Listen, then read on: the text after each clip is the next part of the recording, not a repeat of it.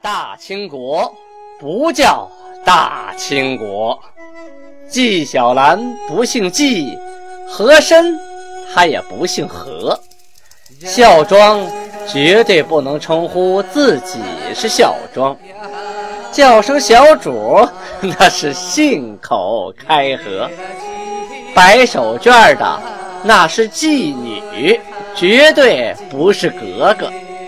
好。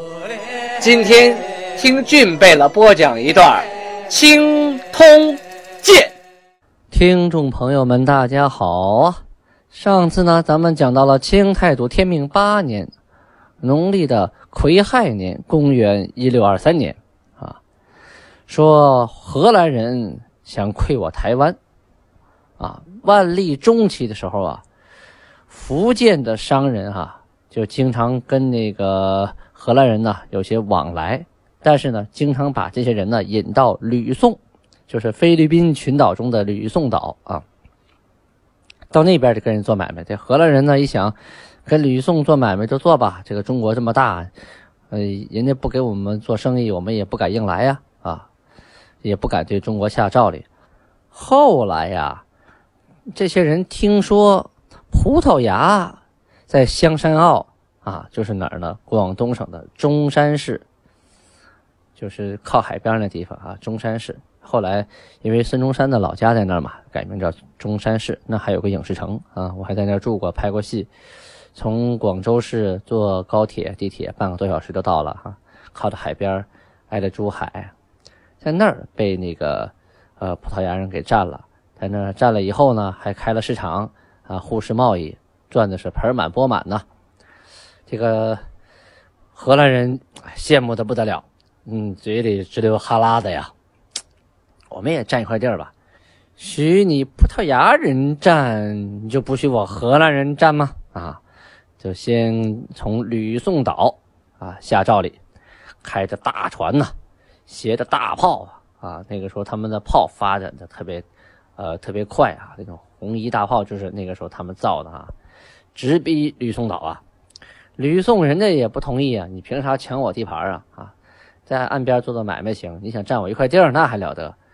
那就玩命的抗，抵抗啊！抵抗呢，这个荷兰人没占到便宜，没占到便宜呢，开着船架了大炮，又奔香山澳来了。这个香山澳中的这个呃葡萄牙人呢，告诉他说：“你呀，要想通市啊，建立市场，做买卖挣钱。”你可不能用这招，你不能围寇啊，你不能啊当贼，你不能当海盗，那你占不到便宜啊。他们一想，嗯，还就一还是先文的后武的吧，啊，就跟当地的官吏啊有沟通。当地做官的呢，就让他们的头头啊进城，在城里啊住了一个来月，顺便啊也对这个荷兰人呐进行观察。发现这红毛鬼子这生活习惯呢、语言呢和我们也不通，这交流起来也费劲啊。而且他们这个枪和炮也挺厉害，这弄他们进来属于引狼入室啊。这做买卖也不好管呢，万一出点什么事儿，朝朝廷怪罪下来，就麻烦了啊。所以这事儿啊，压根儿就没敢向上边汇报，就悄悄的就把这帮人给遣回去了啊。让他们吃个软钉子，说你们先回去，我们商量商量啊，就把这个荷兰人呐，这个头头，荷兰人的首领啊，给忽悠走了。这个葡萄牙呀，当时在海上那是霸主的地位啊，啊，横行海上，没人敢碰他。荷兰呢是后起之秀，想与之争雄啊，啊，也驾着许多的战舰，啊，向东边来了。他们首先呢看中的是台湾岛，那个时候台湾岛啊，岛上就没有几个人，都是土著人，土著人都住在山上啊，海边基本就找不到人，所以他们轻松的就上了岛了。啊，上了岛呢，然后就开始筑市，就盖房子，然后开荒种田，这一种啊，就住在这儿了啊，一代一代的不走了。后来呢，继续扩张，又占了澎湖列岛。在澎湖列岛上啊，筑城啊，修那种城小的城堡，然后向明朝要求开市，就是开放市场，我们做买卖。这个明朝的守将啊，都怕惹乱子，啊，就不想跟他们对着打啊，也不想惹麻烦，就是就设了一个很苛刻的条件，说你们呢，把你们住的城都拆了，你们迁走，那我们就给你们护市；要不然你的态度不好，我们不给你护市。这个，呃，荷兰人呢很讲信誉啊，好，真就把澎湖列岛的城给拆了。可是这个他们也不傻啊，澎湖列岛的城是拆了，这个台湾岛啊，已经住了好多年了，不舍得走。所以，所以啊，好多老百姓在那耕田呐、盖房子呀、经营农场啊，没走，所以当兵也留了一部分。这明朝人一看，你这不行啊，还有这么多人没走呢，不给你护士，啊，你拆了城，你没迁走，你从台湾上迁走才行。荷兰说：“我我凭啥从台湾迁走啊？这个岛原来就荒了的，我都给他耕地了，盖房子住这么多年了。”于是啊，又跑回到澎湖列岛。把那个拆了的城啊，又给重新筑起来了。住起来还不算呢，开着战舰呢去侵犯厦门，这下可坏了，捅了马蜂窝了。明朝马上就派部队啊，海军、陆军都上，啊，开始还击。所有的这个海边的郡县呢，通通都戒严，就不许有人。你就是攻到海岸线上来，你连一粒米你都得不着，一点便宜得不着啊，没人。没人，你想跟人做买卖，你你跟谁做去啊？你有再多的货物，你想你想找人，那没没没人，你做什么买卖啊？所以，这护市的目的还是达不到，护市不成啊，就仍然占据着澎湖列岛啊，守着岛上的几个城啊小城堡。呃，本地的巡抚啊，向朝廷请命，请朝廷发重兵啊。朝廷一想，这个东西啊，虎视眈眈的蹲我们家门口也不是事儿啊。就派出了海军啊，各地调遣水军，就袭击澎湖列岛。这海战呐，啊，像拉锯一样，持续了好几个月。这个荷兰人呢，最后撑不住了，他必定啊远呐，后方供给跟不上啊，然后扬帆远去啊。澎湖列岛呢，就回到了民国的怀抱，但是台湾还仍然是被荷兰人占着。这个明朝啊，没有能力把台湾打回来。啊，水军力量不够啊！直到后期啊，大部分那个中国大部分地区啊都被满洲啊八旗部队占领的时候，郑成功才收复了台湾，打走了葡萄牙人。这是后边我们要讲到的啊。此时荷兰人仍然占据着台湾，安居乐业呢。话说到金国这边啊，后金韩国这边，内卡尔喀五部之。拉巴什西普台吉啊，还有索诺木台吉啊，还有蒙古塔布囊，还有俄博和塔布囊，还有达赖台吉啊，就这些台吉台吉，这个台吉是一个称呼，就相当于王子啊，有王的情况下，他的儿子啊，部落首长的儿子就称为台吉。这些人呢，等等啊。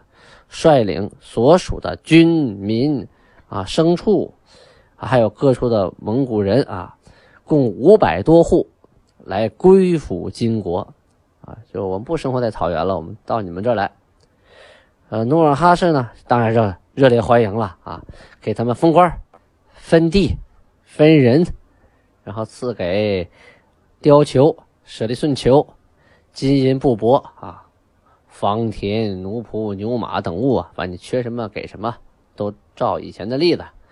你给的好，那些蒙古人一看，哎呀，到金国生活多好啊，又能当官啊，又不用天天的放牧跑来跑去，然后空气也好，呃，粮食也好吃啊，蔬菜也有，水果也有。你像大草原就是喝牛奶吃牛肉，哪有这个平原地区生活这么幸福啊，是吧？慢慢就是陆续的都来归附金国。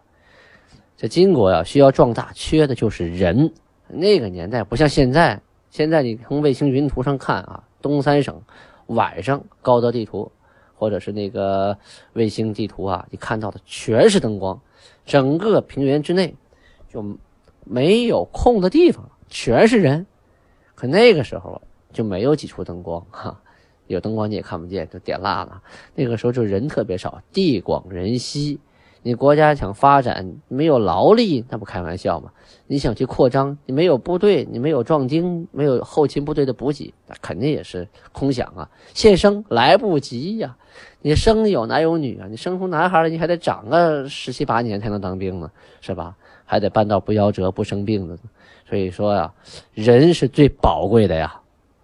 再说金国啊，又定了个新的规定。说以前呐，八旗的大臣等等等等这些人呐，带着自己的家丁出去到山上打猎啊，不管打了什么玩意儿，都归自己啊，因为自己打猎嘛。但是呢，这回给废了，就这条给废了，一切归国有。什么概念呀？你们所打猎得到的虎啊、狼啊、猞猁啊、雕啊、狐狸啊、水獭呀、狍子呀、灰鼠啊等等这些皮章。还有凋零，哎，这个凋零的东西就是老雕翅膀上那个毛，这东西干什么用啊？做剑啊！现在我们看到影视剧里的剑呢，你几乎见不到凋零剑啊！现在买一只凋零剑，起码要个二百块钱左右啊，好的凋零剑啊，很难得到的，因为现在凋零也不多了，因为它很长、很坚挺啊，然后射起箭来很准，风阻呢又很小，所以特别适合做剑。清代的剑呢都是凋零做的。所以它就是一个军需物资，啊，你得到这些东西，无论啊，这些官员你是否出去打猎了，总兵官以下至备御以上，按职衔顺序给之，一等给二十八，二等给二十三，三等给十八，四等给十五，五等给十三，六等给十一，七等各给九，八等各给五，九等各给四。啊，就按你官员的等级，你没出去打猎啊，你出去打猎的交上来，我们统一分配；你没出没出去打猎的，也也分给你，啊，该有的都有。这就是逐渐的呀，把这个大自然的资源都给国有化了。你像山参就不是随便采的，整个清朝的这一段时期啊，去东北采参都得有参票，这凭票啊，政府还要按着票收你的参，就不允许老百姓随随便便的上山去啊采人参。那随便逮到要上刑的啊，那是大罪呀。所以这个国有的资产呢，在东北啊保保存的很好，就是野生动物的保存呢和这个呃山参呢，还有自然资源呢，东北等于就是一个大的自然保护区，就所谓的边外地区啊，柳条边边外地区，那就是个大的自然保护区啊。这个柳条边就后话了啊，咱们以后再提。咱们再顺便说一说朝鲜国，朝鲜的国的国王叫李辉，他呀背着明朝啊，偷偷的三次啊派使臣带着礼物去金国，但是呢，他并没有啊还给金国所要的毛文龙，就是金国一直想找他要那毛文龙，还有逃到那边的汉人，他没给，啊，他既不想得罪金国，也不想得罪民国。所以啊，在中间啊夹缝中求生存。金国呀，把他带来的礼物全都扣下了，存放到一个公库当中啊，记了账。有绢九十五匹，绸缎一百二十匹，红布一百匹，青布一百匹，纸九十五刀。别小瞧纸这个东西啊，那个时候东北是无法造纸的，纸得靠进口，所以啊，纸也是一个上等的礼物啊。纸九十五刀，油纸啊七十五张，这油纸可以糊窗户啊哈，冬天保暖全靠这东西呢。还有油纸凉帽套啊，花席、白席，还有鱼、小刀、银器等等等等物件啊，都记录在档。转回头来再说金国这边啊，原来呢八旗就设有都堂啊，都堂八员。然后呢，每旗呀设诸身审事官两员，诸身就是指女真啊，就设两个女真的专门负责审案子的官两员。蒙古那边呢，审事官也设了八员，因为蒙古也有八个旗呀，设了八员。汉那边呢，啊，也设了审事官八员，同时啊，为贝勒呀，为这个贝勒设了。每个人设了四个挂文启事者啊，就是文书秘书啊，相当于给他写文章啊啊写告示的，嗯，设四个人。这些呀都是前一段时间都设好的。这一次呢，努尔哈赤又加了八个大臣，这八个大臣干什么用啊？啊，叫八大臣辅之，辅谁呀？辅何硕贝了。这什么意思呢？目的是以观察其心，谁于是不分人己而据持以公论？谁于一己之非不肯自认其非而行于辞色？八大臣当共持公论。说白了，什么意思？就是有省长，有书记，你不还得有政法委书记吗？啊，得有监管的人。这个八大臣啊，专门是盯着八核设备了的啊。如果你这个你负责这核设备了不靠谱，你要向我汇报啊。这个人是否是公断呢？还是有私心呢？啊，这八大和硕贝勒呀，权力是相当的大，所以就需要有人监督他们的权力。努尔哈赤这招就相当于啊，往现在的省委书记旁边放了一个政法委书记。刚才说的呢是努尔哈赤定的第一条，他定的第二条呢是说大国啊之事，何以成何以败呀？当深为筹划。可堪辅政者，则曰此人何使从政，即举之；有不堪任事者，则曰此人不堪任事，即退之。啊，说这个八大辅臣呢，还有什么作用呢？就说举贤啊，这个人靠谱，你就得说他行啊，你可以举荐他。这人在位，他不靠谱，他不合适这个职位，你们也将及时向我汇报，好把他辞退啊，换有能者居之啊。这是第二条啊。第三条，总兵以下为将者，凡行军之事，何以胜何以负，当身记之；凡公用何具，占用何器，有利于用者，当预备之。有才堪军旅者，则曰可治军旅；有不能者，即曰不能。什么意思？这领兵打仗怎么才能胜啊？应该。认真仔细的制定战略和战术啊，具体用什么方法呀？打仗用什么武器呀？啊，有用的事先准备好，同时有有才的啊，适合打仗行军的人，你们举荐他，说可治军旅，我呢就任用他；有不靠谱的在位的，就说约不能啊，我也会照例把他辞退，不让他站在这个位置。总的来说呀，努尔哈赤的目的就是希望下边的官员能为他荐贤举能啊，有德者居之，无德者去之。努尔哈赤呢，为了治理好这个国家呀，又为每旗啊每个旗的贝勒设四大臣，将韩玉啊，就是韩的上谕挂到脖子上。他们的主要职责呢是干什么呀？常以古时韩贝勒居心邪恶而衰败，存心善良而兴盛之实力，提醒贝勒使之勿忘啊！什么意思？就是有这么几个人啊，挂着我的上谕啊，脖子上挂的上谕，天天站在贝勒旁边，就提醒你们，过去啊也有当过韩、当过贝勒的人，因为心不正，后来国家衰败了；也有的呢，心存善良。啊，最后呢，国家兴盛，设这四个跟班的呀，跟在这个贝勒后边啊，就是提醒你啊，一定不要忘了自己的责任，不要安于享乐，一定要以国家大事为重，以强国富民为己任。同时啊，对这几个贝勒呀，也制定出啊，你们这八家贝勒出去啊打猎，得回来的冬猪、貂。舍利、灰鼠、银鼠、黄鼠等等等等等皮章，还有鸟羽、果子等等等等东西吧，凡是山里的东西啊，你打回来这八家之物，记货主的姓名，呃，谁打回来的，啊，获了多少的数目，按优劣啊都记好，合价，就是这个东西值多少钱啊，你做了多少好事啊，打了多少东西，有多少成果，这东西充公，八家均分。哎，什么概念？你们一块去打猎，谁打多少没关系，啊，多了算你有功，但是你得到多少呢？得到八家均分的东西，啊，就共产主义提前实现了啊。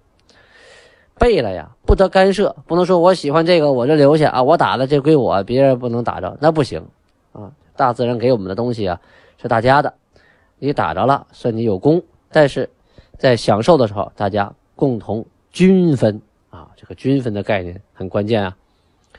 若是不听韩愈啊，不听劝谏，逐级上告，奏于韩。若我得知这个贝勒不靠谱啊，呃，说假话，藏东西，可以论死，也就是说，这个罪最大的时候可以判处死刑啊。这样的好处啊，就是便于啊处理各家之间的关系。你比如说，这个山头里啊人参多，我们上去采，你去采那个荒山土岭，那你就吃亏了，不是？不管你采多少东西，咱们回来都均分。这样的话，谁跟谁也不打架了，谁跟谁也不抢东西了，啊，你就是玩命，你打了十只狗熊，我只打了一只兔子，啊，对不起，大家均分，我也能吃到熊掌，你也能吃到兔子肉啊。总之一句话呀，为的就是社会的和谐稳定。好，今天的播讲呢就告一段落，下面是广告时间，啊，有奖啊，大家仔细听啊。下面插播广告啊！从今天开始到下月十五号，听众朋友们给我留言啊，给我赞助送礼物，我将在留言和赞助的听众朋友当中选出两位来，送给他们我刻的十二生肖手串啊，就是老挝大红酸枝直径二点零的手串啊，而且每一个珠子上面都刻着满文的字。呃，金字一共是十二个字，就是满文的十二个生肖啊。这副手串将免费送给呃这一个月之内给我呃赞助最多的人啊，这个听众啊，我选出一位来，呃，给我留言最多的啊，最精彩的也要选出一位来，送给他一个大红酸枝的牙签盒，上面也呢。呃，实木的，上面刻着满文“紫气东来”和汉字的“紫气东来”啊。图片呢，稍后我会发在呃这个每一期节目里边，大家可以通过节目看到我要发的东西。再次感谢听众朋友对我的支持啊！欢迎大家留言赞助。图片上有个礼物的图标啊。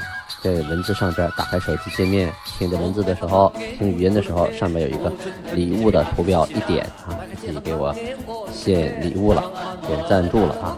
不是在下边留言的时候点朵花啊，那个不算。